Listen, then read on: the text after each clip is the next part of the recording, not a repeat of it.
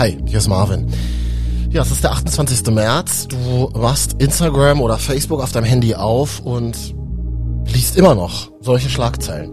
Rüstungspolitik. Scholz plant Raketenschutzschild. Ukrainische Armee berichtet von Erfolgen. EU streitet über Verteilung von Flüchtlingen. Die Regierung in Kiew befürchtet eine Zuspitzung der Lage in der Ostukraine. Ukraine-Krieg. Brände rund um Atomruine in Tschernobyl. Es ist Woche 5. Ukraine-Krieg. Auf allen Kanälen werden wir mit den Headlines zugeballert. Und das Wort Krieg im Podcast zu benutzen, ich habe mich immer noch nicht daran gewöhnt und ich werde mich auch nicht daran gewöhnen. Wie geht's denn euch damit? Der Krieg ist schlimm, aber viel mehr Angst macht mir, dass ich mir den Weg zur Arbeit bald nicht mehr leisten kann. Und wie schlecht es uns bald geht bei den Strom-, Öl-, Gas- und Spritpreisen. Ja, danke für deine ehrlichen Worte. Ich dachte mir nur so, als ich dich das erste Mal gehört habe, ist das dein fucking Ernst? Das ist wirklich das Einzige, woran du denkst? Würde mir überhaupt nicht einfallen. Naja, aber ich habe eben auch kein Auto, ne? Und ich muss auch nicht jeden Tag mit dem Auto zur Arbeit fahren. Und jetzt lernen wir eben in diesem Podcast, jede Emotion zum Krieg hat ihren Platz. MDR Sputnik. Deine Meinung. Ein Thema. Diskutiert. Hi, hier ist Marvin.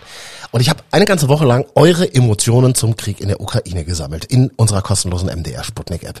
Und jetzt wollen wir eben mal gemeinsam drüber quatschen mit Psychologin Dr. Anne Wolf von der Uni Halle. Ich freue mich sehr, dass du heute hier bist. Hi Marvin. Äh, wir fangen mal an heute Abend und mh, machen mal einen Aufschlag und merken, jede Emotion, die es da gerade gibt, bei uns allen, hat irgendwie ihren Platz und da kommt auch sehr oft Angst vor. Aber ich glaube, es ist nur eine Emotion von vielen, oder? Ja, absolut. Also man muss schon sagen, dieser Krieg ist, ist ein totaler Ausnahmezustand, eben auch für unseren Kopf. Und also gerade diese Bilder, die wir da sehen, das setzt totales Kopfkino in uns in Gang und triggert halt dieses kleine, sehr alte äh, Gehirnareal, dieses limbische System, in welchem halt Emotionen entstehen und verarbeitet werden. Und da kann Angst natürlich äh, hochkommen, da kann Wut hochkommen über diese Unmenschlichkeit, Frust über die Auswirkungen auf unser Leben, natürlich auch Traurigkeit, was da passiert mit den Menschen, dass es in der heutigen Zeit überhaupt noch passiert. Aber auch so Gefühle eben wie Schuld vielleicht, ne? dass ich irgendwie das Gefühl habe, hey, ich kann irgendwie nicht genug tun, vielleicht habe ich auch irgendwie nicht so genug Mitgefühl oder auch ein schlechtes Gewissen, weil ich jetzt hier in der Sonne liege, während woanders vergleichsweise in der Nähe Menschen um ihr Leben fürchten. Das kann alles hochkommen und das ist auch alles in Ordnung, weil das Erste, was wir akzeptieren müssen, ist echt, dass diese Emotionen normal sind, gerade in so einer Situation. Und es ist wichtig, es nicht dagegen anzukämpfen, sondern sie zu akzeptieren, als, auch als wichtige Ressource zu nutzen. Also die können uns antreiben, die können uns motivieren und eben aber auch zu akzeptieren, dass andere vielleicht eben anders mit der Situation umgehen, vielleicht anders denken, vielleicht anders reagieren. Jeder hat seinen eigenen Umgang und es ist wichtig, darüber zu reden und es ist wichtig auch anzu, anzuerkennen. Und kleiner Hinweis noch, man hört uns öfter äh, sagen, heute Abend oder guten Abend. Warum? Weil wir letzten Donnerstag dazu eine Live-Radiosendung gemacht haben, auf allen Kanälen von MDR Sputnik, 18 bis 20 Uhr. Da haben wir mit euch über das Thema gequatscht und hier jetzt in diesem Podcast die Highlights. So, und wir haben Nachrichten bekommen von Christine und Nino, die Schiss haben, dass es Benzin teurer wird. Hallo Sputnik, der Krieg ist schlimm, aber viel mehr Angst macht mir, dass ich mir den Weg zur Arbeit bald nicht mehr leisten kann und wie schlecht es uns bald geht bei den Strom-, Öl-, Gas- und Spritpreisen. Davor habe ich wirklich Angst. Was mir Angst machen tut, sind die Spritpreise und nicht äh, ein Krieg, der 1500 Kilometer weit weg ist. Wenn der kleine Bürger für 2,30 Euro tanken muss, bei einem Hungerlohn, was er verdient. Ja, eine Existenzängste äh, löst das in uns aus, was da gerade in der Ukraine passiert, oder? Naja, ich sag mal so, also ich glaube, man sieht erstmal an diesen oder hört an diesen Sprachnachrichten sehr gut, wie komplex eben auch Auswirkungen von Krieg erstmal sind. Ja, also wir sind jetzt vielleicht nicht wie die Menschen in der Ukraine von den militärischen Aspekt direkt betroffen, aber wir spüren eben diese indirekten Effekte, ja, die es jetzt beispielsweise auf unsere Wirtschaft hat, unseren gewohnten Lebensstandard auch irgendwie. Und das holt den Krieg schon sehr nah in unseren Alltag hinein. Und ich finde, manche sagen jetzt, ey, wie kann ich eigentlich so bescheuert sein, mich jetzt um Spritpreise zu kümmern, wenn woanders Menschen bombardiert werden? Ja, das mag egoistisch klingen, aber ich finde diese Sorgen schon erstmal auch berechtigt. Weil man muss sich das so vorstellen, im Grunde konkurrieren hier gerade zwei Stressoren miteinander, ja, die von uns bewertet werden. Das, was hier gerade passiert, was akut ist, was wirklich so unmittelbar für mich jetzt eben den Einfluss hat und das, was da eben wirklich in der Kriegssituation in der Ukraine passiert. Und ich bewerte das aufgrund meiner, auf Grundlage meiner Situation. Wenn ich jetzt halt schon wenig Geld irgendwie habe, minimale Rente, wenn ich viele Kinder irgendwie auch versorgen muss, ein kleines Unternehmen, Unternehmen habe, dann kann diese Situation jetzt wirklich existenzielle Ängste auslösen. Klar. Also in dem Sinne, dass hier die basalsten Grundbedürfnisse auch irgendwie bedroht sind, wie Essen, Kleidung, Sicherheit, dass ich irgendwie halt nicht mehr auf Arbeit komme und solche Sachen. Und wenn das so ist, also ich glaube, das kann man nicht beschönigen. Ne? Die Lage ist beschissen, klar. Ähm, ich glaube aber, ganz ehrlich, und das möchte ich jetzt nicht bagatellisieren, ja, aber für einen Großteil von uns ist es vielmehr eine Bedrohung durch eine Veränderung unseres Standards. Also unseres Lebens, wie wir es gewohnt sind, wie wir es aufgebaut haben. Vielleicht auch ein bisschen Komfort. Und ich glaube, da hilft es jetzt in diesem Moment sehr gut, wenn wir uns mal vor Augen führen, wie wahrscheinlich ist es wirklich, dass wir nichts mehr zu essen haben oder dass wir wirklich morgen gar kein Zuhause mehr haben, kein Dach mehr über dem Kopf, ja. Und ich glaube, wenn man da schon mal so ein bisschen schaut, Veränderungen sind immer super anstrengend. Das hat aber auch die Pandemie gezeigt. Wir sind flexibel. Wir sind Gewohnheitstiere, aber wir sind auch sehr flexibel und Not macht erfinderisch. Und da vielleicht eben zu gucken, was, was sind unsere Möglichkeiten? Was sind unsere Bedürfnisse? Können die noch erfüllt werden? In der Regel ja. Und vielleicht eben auch mal zu schauen, Mensch, eigentlich uns geht's doch schon noch trotzdem ganz schön gut. Wir sind gesund. Wir müssen nicht fliehen. Ähm, das kann das Ganze vielleicht schon mal ein bisschen relativieren und Möglichkeiten eröffnen, auch mit diesen erhöhten Preisen jetzt umzugehen. Also ich, ich fühle mich unsicher, aber ich mache dann so eine Art Reality-Check, ja, und guck irgendwie, inwieweit ist das sozusagen mein Daily Life morgen bedroht, sagst du, ja? Ja, genau. Also es ist halt, äh, es ist total verständlich, dass mich das, ich sehe es ja, wenn die Regale irgendwie leer sind oder wenn ich weniger Geld im, im Geldbeutel habe, das sehe ich. Das ist nicht abstrakt, sondern das ist ganz konkret. Und natürlich macht man sich dann Sorgen, wie soll das in Zukunft ausgehen, ne? Aber wie gesagt, da wirklich mal kurz innehalten, die Emotionen runterfahren und zu überlegen, was mache ich jetzt draus? Ja, ist es wirklich so dramatisch? Kann ich vielleicht mich irgendwo umstellen? Ich bin keine Wirtschaftsexpertin, ne? Ich kann jetzt hier keine Spartipps geben und ich will auch den Leuten nicht vorhalten, wo sie überall verzichten müssen und sich einschneiden müssen oder sowas, sondern einfach nur diesen Blick öffnen für, okay, was geht eigentlich? Und ist das jetzt vielleicht auch mal eine Möglichkeit, ein bisschen die Perspektive zu wechseln? Wir wollen mal über diese Emotion sprechen, dass Leute das vielleicht gar nicht kratzt, gar nicht juckt, was da gerade so passiert, was wir so jeden Abend auf unseren Handys sehen. Wir haben hier äh, jemanden in der Leipziger Innenstadt getroffen und der beschreibt das, glaube ich, ganz gut. Jetzt keine, keine Angst um mich persönlich. Ich meine, die akuten Auswirkungen auf uns selbst sind ja noch, also auf meinen Alltag sind jetzt noch relativ gering. Klar merke ich das, wenn ich das Auto voll tanke, dass es dann äh, teurer ist, aber da äh, mache ich mir jetzt keine, keine Sorge drüber ähm, oder dass äh, ich diesen Winter kein, äh, keine Heizung äh, habe, die funktioniert. Insofern ähm, ja, macht man sich da vor allem natürlich Sorgen um, um, um andere, die das viel stärker betrifft als äh, mich selbst jetzt. Aber viel mehr als das Preise steigen, kann ich mir da eigentlich auch gar nicht vorstellen. Frage ich dich als Psychologin, Anne, ist das Verdrängung oder was ist das? Äh, kann, kann sein, definitiv. Verdrängung, Vermeidung vom Thema ist, ähm, ist ein äh, simpler Mechanismus irgendwie, um die Angst nicht zu besiegen, sondern halt sie zu bekämpfen. Aber ich muss sagen, der kam mir schon jetzt relativ entspannt wirklich rüber. Ne? Und das heißt jetzt nicht, dass er vielleicht zu entspannt war, sondern irgendwie, man hat eben gut gesehen, dass es immer eine Sache der Bewertung ist. Weil eine Situation wird erst dann für uns stressig, wenn wir sie erstens als Gefahr oder als Schwierigkeit für uns bewerten und im zweiten Schritt dann bewerten, ob wir die Ressourcen und die Fähigkeiten haben, um damit angemessen umzugehen. Das ist immer eine Bewertungsfrage. Und wenn jetzt zum Beispiel bei ihm irgendwie es so ist, dass er vielleicht nicht vom Auto abhängig ist oder vielleicht hat er eine bisschen bessere finanzielle Ausgangslage ne? oder vielleicht hat er auch schon mal eine Phase im Leben mitgemacht, wo es so richtig hart auf hart kam, dann ist das jetzt vergleichsweise irgendwie aushaltbar. Das haben wir auch in der Pandemie am Anfang gesehen, wenn so unsere Omis und Opis gesagt haben, ey, Leute, ich habe einen Krieg mitgemacht, da kam ja doch hier so ein Virus nichts, ja. Das hat immer ein bisschen was mit Erfahrung und mit Resilienz zu tun. Das ist so unser psychisches Immunsystem, unsere Widerstandskraft. Und das kann man auch lernen, indem man halt radikale Akzeptanz lernt. Hey, ich kann es jetzt vielleicht nicht ändern, aber was kann ich für mich ändern, ne? was kann ich noch kontrollieren und dass man sich da eben nicht so dieser Spirale von Frust und Enttäuschung irgendwie hingibt.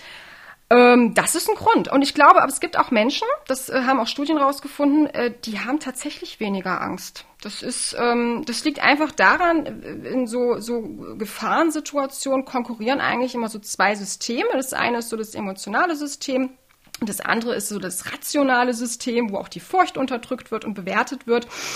Und die Menschen, ähm, die halt quasi in diesem rationalen System, wenn sie in einer Gefahrensituation sind, eine hohe Aktivität haben, die gehen da relativ gechillt mit um. Also die wissen einfach, wie sie es runterregulieren können und wie sie das steuern können. Und das kann jetzt hier eben auch so äh, durchaus ein Fall sein.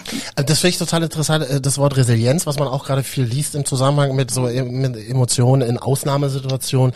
Ähm, das heißt, kann man tendenziell sagen, dass wenn ich jünger bin und eben noch nicht so viel Scheiß erlebt habe, dass mich das vielleicht sogar stärker mitnimmt alles? Ähm, ja, definitiv. Also eigentlich ist es doch immer so, äh, wenn wir eine unbekannte Situation haben, dann haben wir meistens davor Angst. Also das kennen wir vielleicht auch irgendwie Studium oder Schule. Erste Prüfung, man weiß nicht, was da auf einen zukommt, da geht natürlich erstmal die Panik los. Und vor allem auch, wenn wir nicht gelernt haben, ne? irgendwie wenn wir uns nicht vorbereitet fühlen, so.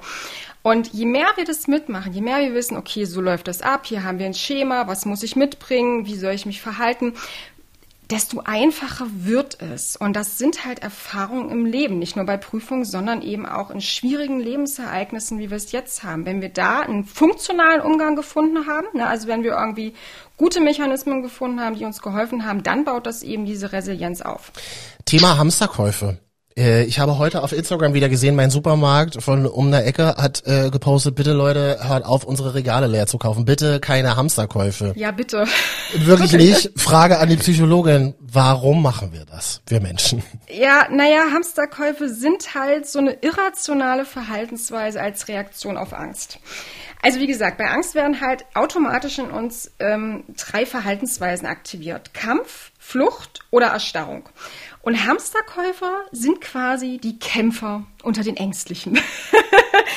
es ist, also es ist eigentlich so eine Übersprungshandlung. Ne? Ähm, wie gesagt, emotionaler Teil entscheidet, äh, rationaler Teil, der, der, der befindet sich im Shutdown. Wir denken da nicht mehr drüber nach, ob das noch Sinn macht oder nicht. Und wir versuchen einfach dadurch aktiv zu werden und irgendwas zu tun, um uns wieder vorbereitet zu fühlen, um die Kontrolle wieder zu gewinnen. Ne?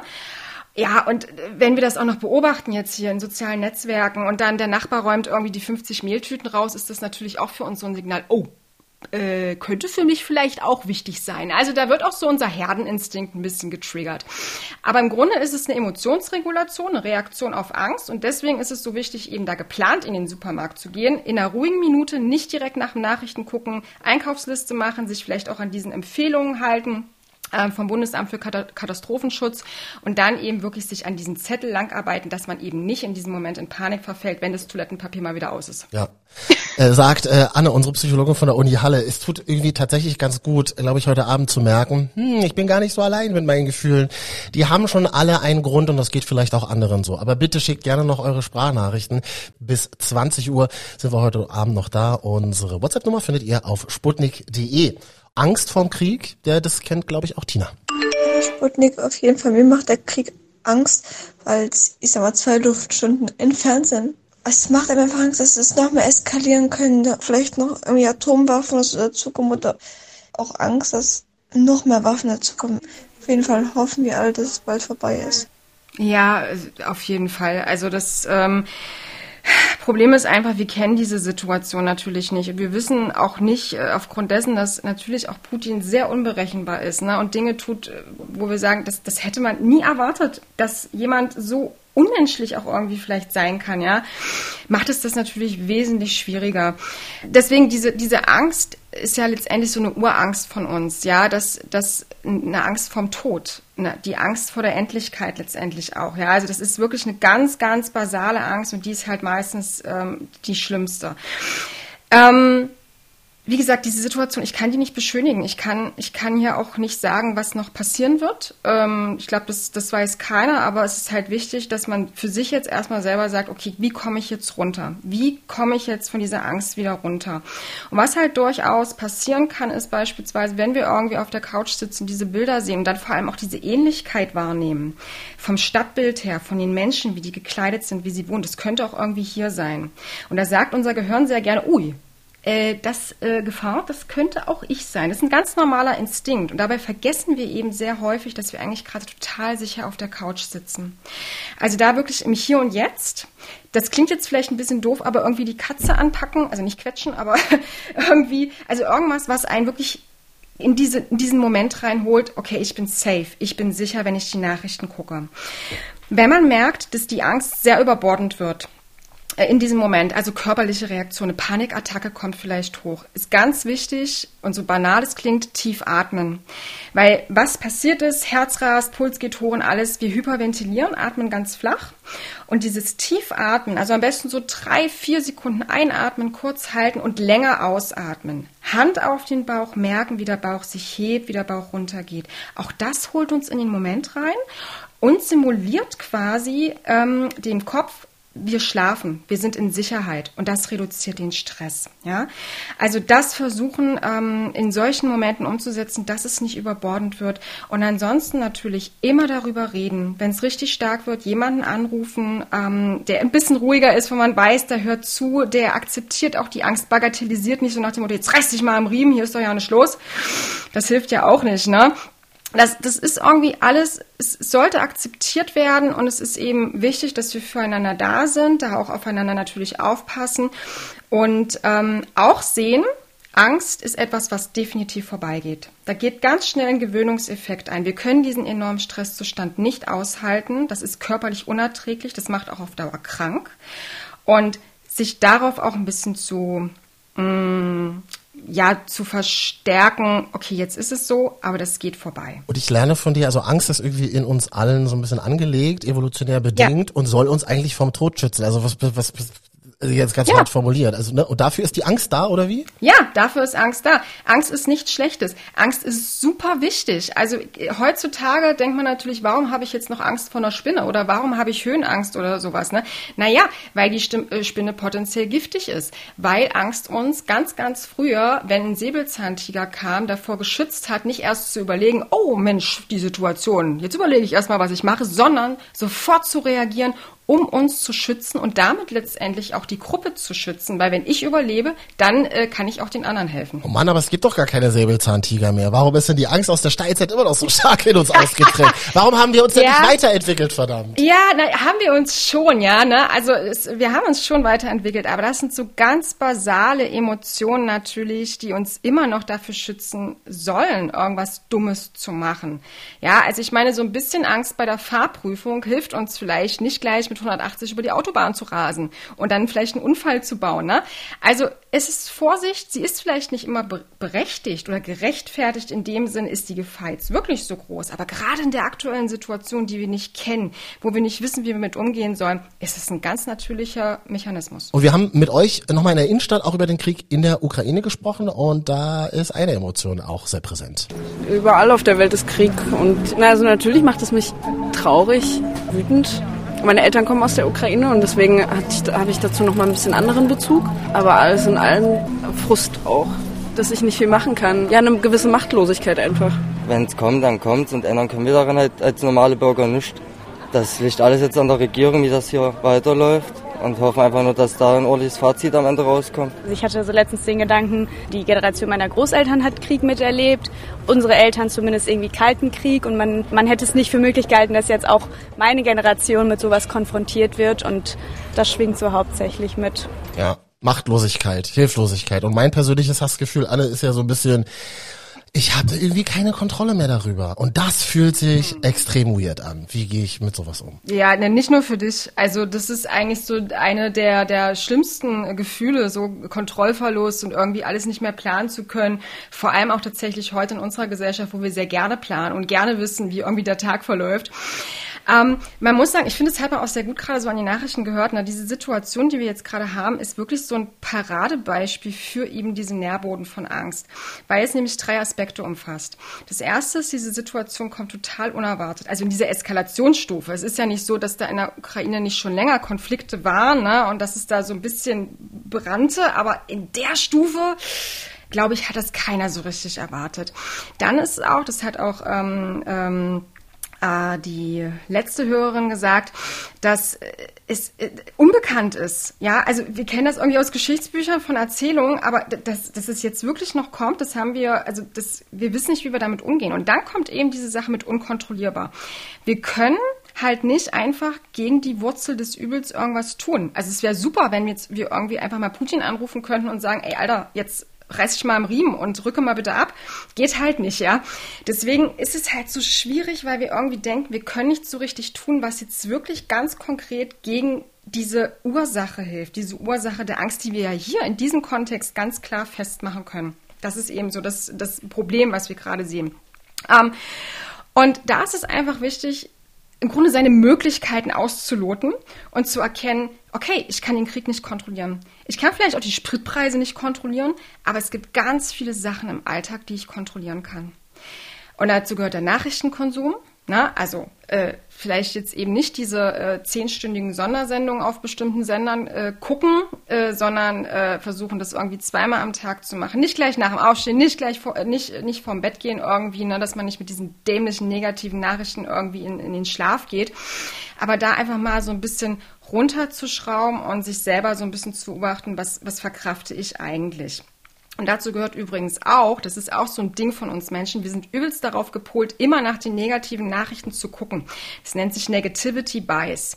Und das bedingt halt, dass wir ähm, quasi nicht nur uns berieseln lassen, sondern auch noch aktiv jede Push-Nachricht mitnehmen so dieses Doom-Scrolling, also so ins Verderben scrollen, ne? Und auch das sollte man versuchen. Da kann man sich ja auch so Erinnerer aufs Handy machen oder so Apps, die die Push-Nachrichten sperren da auch aktiv werden und das halt versuchen zu reduzieren, um diesen Krieg nicht noch mehr, diese Bilder nicht noch mehr in unseren Alltag reinzuholen. Und dazu gehört auch Stabilität und Routine im Alltag zu finden und äh, beizubehalten. Also ich muss nicht ähm, jetzt anders schlafen. Schlafen ist wahrscheinlich so und so gerade schwierig, aber ich muss auch nicht meine Essenszeiten ändern.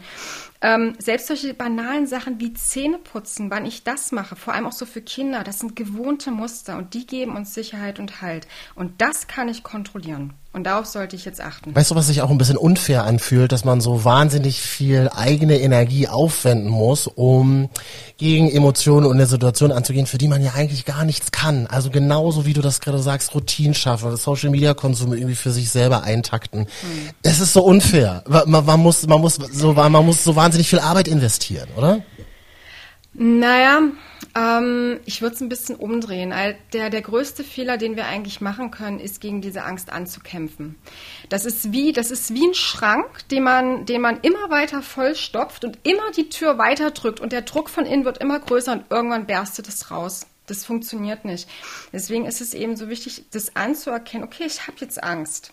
Aber was kann ich jetzt eben tun. Nicht um die Angst zu besiegen, sondern damit ich mich besser fühle, damit ich klarkomme, damit mein Alltag eben auch weiterläuft. Klar ist es Energie, die ich aufbringen muss, aber Emotionen sind eben auch was Gutes, weil sie uns diese Energie geben. Die hätten wir gar nicht, wenn wir gar nicht Angst empfinden würden, wenn wir nicht Wut empfinden würden genau das hilft uns, uns zu Höchstleistung anzutreiben. Und genau das sehen wir jetzt auf der Straße. Wir sehen, dass Leute aktiv werden. Wir sehen, dass Leute demonstrieren, dass die Sachen spenden und irgendwo hinfahren und Leute abholen, wo man vor einem Jahr noch dachte, irgendwie, kann man sich gar nicht vorstellen, was da auf einmal gerade alles mobilisiert wird. Und deswegen sollte man sie anerkennen, die Emotionen. Ja, und das ist eine starke Emotion, die, glaube ich, viele von uns haben, die viele von uns treibt, eben dieses Mitgefühl. Du hast es ganz schön beschrieben. Naja, Angst nicht richtig, sondern eher, ich finde es eher sehr gruselig und mir tut es unfassbar leid für die Ukrainer. Nee, Angst habe ich ehrlich gesagt nicht. Aber es ist bei mir eher so das Mitleid, weil die beste Freundin von meiner Schwester Ukrainerin ist. Die leben zusammen im Ausland. Die Familie, also ihr großer Bruder, ist jetzt halt da geblieben und ihr Vater darf auch nicht raus mit 58, weil er halt den Krieg ziehen muss. Und äh, die Mutter gesagt hat, ich lasse meinen, äh, meinen Mann nicht alleine. Das heißt, die ganze Familie ist jetzt in der Ukraine geblieben. Und das habe ich halt dann so mitbekommen, als ich mit meiner Schwester telefoniert habe, kam ihre beste Freundin halt weinend rein, ähm, weil sie sich gerade am Telefon von ihren Eltern verabschiedet hat, weil sie halt nicht wussten, ob sie morgen überhaupt noch mal telefonieren können, weil sie gar nicht wissen, ob die morgen überhaupt noch leben. Und das sind, also das finde ich schon hart, wenn man sich am Telefon von seiner Familie verabschieden muss. Voll, was für eine Story. Ähm, aus Mitgefühl tun wir aber gerade ganz viel, ja. Wir spenden, wir wollen helfen, wir leiden ja auch mit. Jetzt gibt's Menschen, für die ist Mitgefühl aber vielleicht auch eine erdrückende Emotion. Also so diesen Weltschmerz sich auf die Schultern laden. Ich kann gar nichts dagegen tun. Oder kann ich, Anne? Ähm, sagen wir mal so, also ich finde Mitgefühl per se jetzt erstmal gar nicht so schlecht natürlich, ne? weil Mitgefühl ist ja ein Ausdruck davon, dass wir eben soziale Wesen sind, dass wir eben die Emotionen von anderen miterleben können und dass wir uns um unsere Gruppe, Gruppe auch irgendwie kümmern wollen und müssen. Ähm, und soziale Unterstützung und eben genau dieses Mitgefühl, wie du gerade gesagt hast, was uns jetzt so antreibt und motiviert, ist so wichtig in Krisenzeiten. Also wir sprechen ja auch manchmal von Social Cure, also soziales Heilmittel.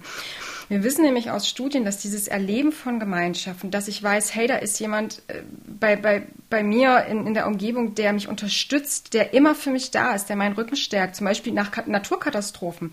Das hilft enorm. Allein dieses Gefühl dabei, psychisch wesentlich besser durch diese Krise durchzukommen. Und dafür ist Mitgefühl jetzt erstmal da, so für diesen Gruppenzusammenhalt. Das ist also gut. Was ihr aber, glaube ich, meint, ist Mitleid. Und mit Leid ist schwierig, ne? weil das sagt es ja schon. Ich leide mit. Ich nehme vor allem diese negativen Emotionen auf, fühle diese Traurigkeit, diese Angst. Das ist, das ist dann zu viel Nähe. Wir kennen dieses Phänomen ähm, aus besonders helfenden Berufen, vor allem auch so im Pflegebereich und auch bei mir im Psychologenbereich. Das nennt sich Empathieerschöpfung. Also man ist, man ist ein super empathischer Mensch, man ist, man ist immer für die anderen da, aber wenn man sich zu viel annimmt, dann kann man irgendwann nicht mehr, dann bricht man selber zusammen. Dann kann man aber auch den anderen natürlich nicht mehr helfen. Deswegen versuchen, ähm, Mitgefühl kann man auf jeden Fall Ausdruck verleihen, aber gleichermaßen da auch ein bisschen die Barriere zu schaffen, vor allem bei den Nachrichten, wenn ich das emotional nicht verkrafte, dann auch versuchen, da wirklich abzuschalten, also nicht komplett, das geht eh nicht, ne, aber auf jeden Fall runterzufahren, sich nicht das Emotionalste anzugucken. Und wenn ich merke, ich bin eh so ein enorm empathischer Mensch, so nach dem Motto, jeder Film bringt mich zum Weinen. Da gibt's ja auch Menschen, ich kann mich da immer gut reinversetzen in die Protagonisten, ne? Dann ist es eben umso wichtiger, da in sich selber reinzufühlen, weil es hilft keinen, es hilft keinen, wenn ich mich vollkommen fertig hier mache. Weil wie soll ich dann für jemand anderen da sein und ihn oder sie auffangen, der es wirklich braucht? Wie die Menschen in der Ukraine, wie meine Kinder, mein Freund, meine Oma. Das, ist, äh, das sollten wir im Hinterkopf behalten. Mitfühl ist super. Mit Leiden, da sollten wir versuchen, eine gute Balance zu finden und uns selber zu schützen. Helfen, riesiges Stichwort ähm, in diesen Kriegszeiten ganz viele Menschen, ja, vor allem Frauen und Kinder, kommen bei uns an und brauchen ein warmes Bett und ein Dach über dem Kopf. Und man sieht viele Aufrufe auf Instagram, äh, sehe ich auch jeden Tag, da steht, ey, wenn du kannst und wenn du dich irgendwie ready fühlst, dann äh, biete doch Menschen ein Bett zu Hause an, ein Dach über dem Kopf. Mm, man sollte aber drüber nachdenken, sagt unsere Psychologin Anne. Warum? Ja. Naja, also ich, kann erstmal diesen, diesen Impuls total verstehen, mir ging es genauso. Ich glaube, das kennen wir alle. Wenn man so total geschockt ist, irgendwie auf dem Sofa sitzt und diese Nachrichten sieht, dann, dann kommt dieser Drang, dieser innerliche Drang, ich muss jetzt was tun, ich muss jetzt aufstehen, ich muss irgendwas machen. Das ist erstmal super. Das ist wirklich super. Das sollte man aufnehmen, das sollte man mitnehmen, aber auch verstehen, dass dieser Impuls eben auch sehr emotionsgetrieben ist.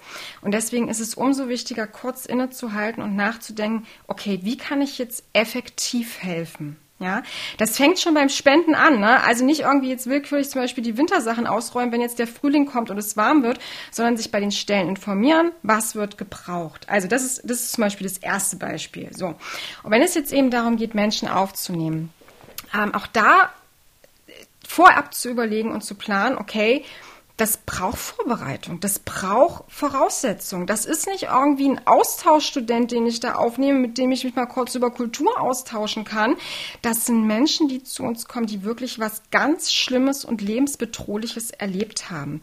Und das ist uns zwar bewusst, aber unbewusst versuchen wir trotzdem irgendwie damit anders umzugehen. Und da ist eben die Frage, okay, halte ich das aus? Halte ich aus, dass dort gegebenenfalls traumatisierte Menschen auf meiner Couch sitzen, dass ein Kind nachts aufwacht und schreit, dass eine junge Frau da weint oder total erstarrt auf dem Sofa sitzt. Ähm, das muss ich erstmal für mich klar machen, weil es ist wichtig, dass ich diesen Menschen natürlich dann ein Sicherheitsgefühl gebe. Ich bin jetzt nicht verantwortlich, aber ich möchte Sicherheit und Stabilität geben und mich nicht selber von den Emotionen übermannen lassen. Dann ist auch wichtig, habe ich die Gegebenheiten, ne? also auch zu überlegen, das Ganze wird jetzt nicht eine Woche nur gehen. Natürlich wollen die, die meisten Menschen zurück in ihr Land, wollen wieder zurück zu ihren Männern, zu ihren Vätern, in die Heimat, klar. Aber nicht irgendwie sagen, okay, zwei Wochen geht das und dann müssen die Leute aber weiter, weil genau diese Instabilität natürlich das wieder hochholt. Ich muss wieder flüchten, ich muss wieder weg, ne? Aus dem, was ich gerade wieder aufgebaut habe. Das ist eben auch nicht gut. Ähm, und da äh, deswegen auch gucken, okay, Behördengänge, Bürokratie, äh, kann ich irgendwie Netzwerke, eine Community schaffen, dass die sich irgendwie austauschen können, beispielsweise Sprachbarriere ist ja auch ein ganz wichtiges Thema.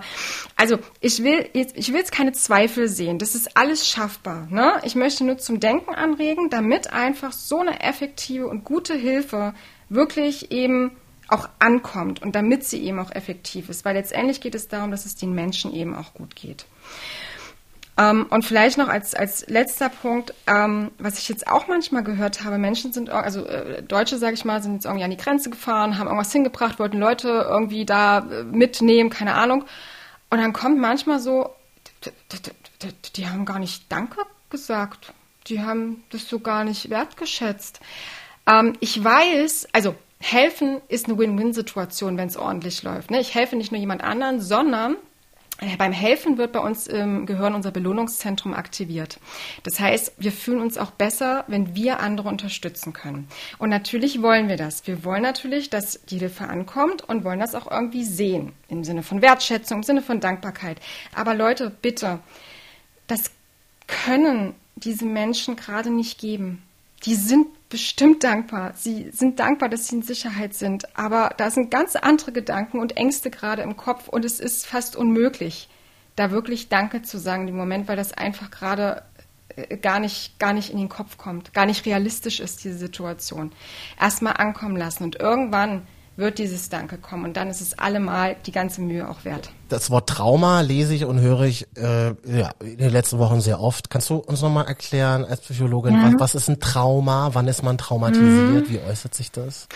Also simpel ausgedrückt jetzt so im psychologischen Sinne ist ein Trauma eine Verletzung unserer Seele kann man so auf den Punkt bringen. Also Trauma ist ja eigentlich ein medizinischer Begriff und heißt eben, dass es eine Verletzung ähm, am, am lebenden Gewebe ist durch eine äußere Gewalteinwirkung. Und hier haben wir eben auch eine äußere Gewalteinwirkung durch ein richtig schweres, einschneidendes Erlebnis wie Unfall, ein Verlust, Tod von einer nahestehenden Person ähm, Gewalttaten, äh, bei denen ich leider Opfer geworden bin, oder eben auch Krieg. Da werden Urängste aktiviert. Und das alles brennt sich wirklich in unsere Seele ein und verursacht eben diese enorm tiefgreifende Verletzung.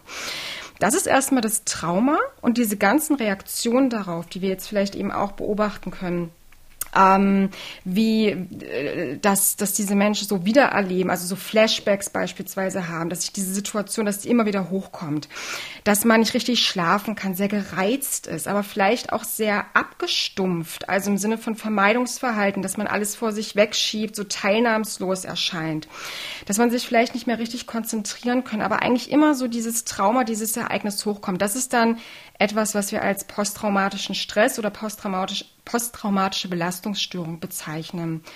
Und das äh, kann natürlich jetzt auf leider viele Menschen eben aus der Ukraine zutreffen, weil Krieg ist genauso ein einschneidendes Erlebnis. Aber wir sollten auch auf uns und eben unser Umfeld achten. Also auch Kinder, die hier sich diese Nachrichten angucken, alleingelassen werden mit den Bildern. Auch da könnte eine Traumatisierung geschehen. Auch Omi und Opi, die vielleicht noch, oder unsere Urgroßeltern, die vielleicht noch den Zweiten Weltkrieg miterlebt haben, wo es damals keine psychologische Hilfe gab. Auch hier könnte so ein Trauma reaktiviert werden, ja. Und natürlich sollten wir auch auf unsere eigene, unsere eigene seelische und körperliche Gesundheit achten, weil es gibt auch sowas wie sekundäre Traumatisierung. Also in dem Sinne, dass ich das gar nicht selber erlebt habe, aber durch die Erzählung und weil ich mit den Menschen viel zu tun habe, da eben so mitleide, dass sich das auch eben so auf mich auswirkt. Und deswegen wirklich drauf achten und auf euch selbst auch achten, weil nur so könnt ihr auch dann für die Menschen da sein. Starke Worte und man kann eigentlich gar keinen Happy End Deckel auf diese Sendung machen, sondern es geht eher darum, hm, lasst uns drüber reden, ja, lasst uns ehrlich miteinander über Emotionen reden und passt auf euch selbst auf, weil nur wenn wir auf uns selbst aufpassen, dann können wir auch anderen helfen. Total verknappt und ganz kurz äh, zusammengefasst, liebe Anne. Ich danke dir sehr heute Abend. Sehr gerne, ich habe zu danken.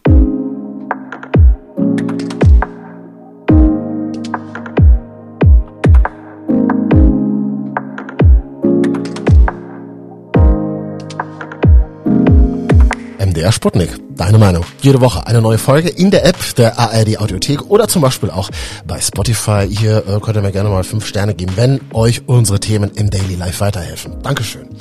Und vielleicht fühlt ihr euch ein bisschen alleingelassen gerade, wollt mit jemandem über eure Situation sprechen oder braucht noch Support, was die Versorgung von Kriegsvertriebenen aus der Ukraine betrifft. Ja, ich weiß, ihr seid schlaue Menschen, ihr könnt das selber googeln, aber irgendwie tut es ganz gut, das alles nochmal gesammelt auf einer Seite zu sehen. Und die heißt sputnik.de, da haben wir euch alle wichtigen Nummern zusammengetragen. Ich bin Marvin, bis nächste Woche, ciao. MDR Sputnik. Deine Meinung. Ein Thema. Diskutiert.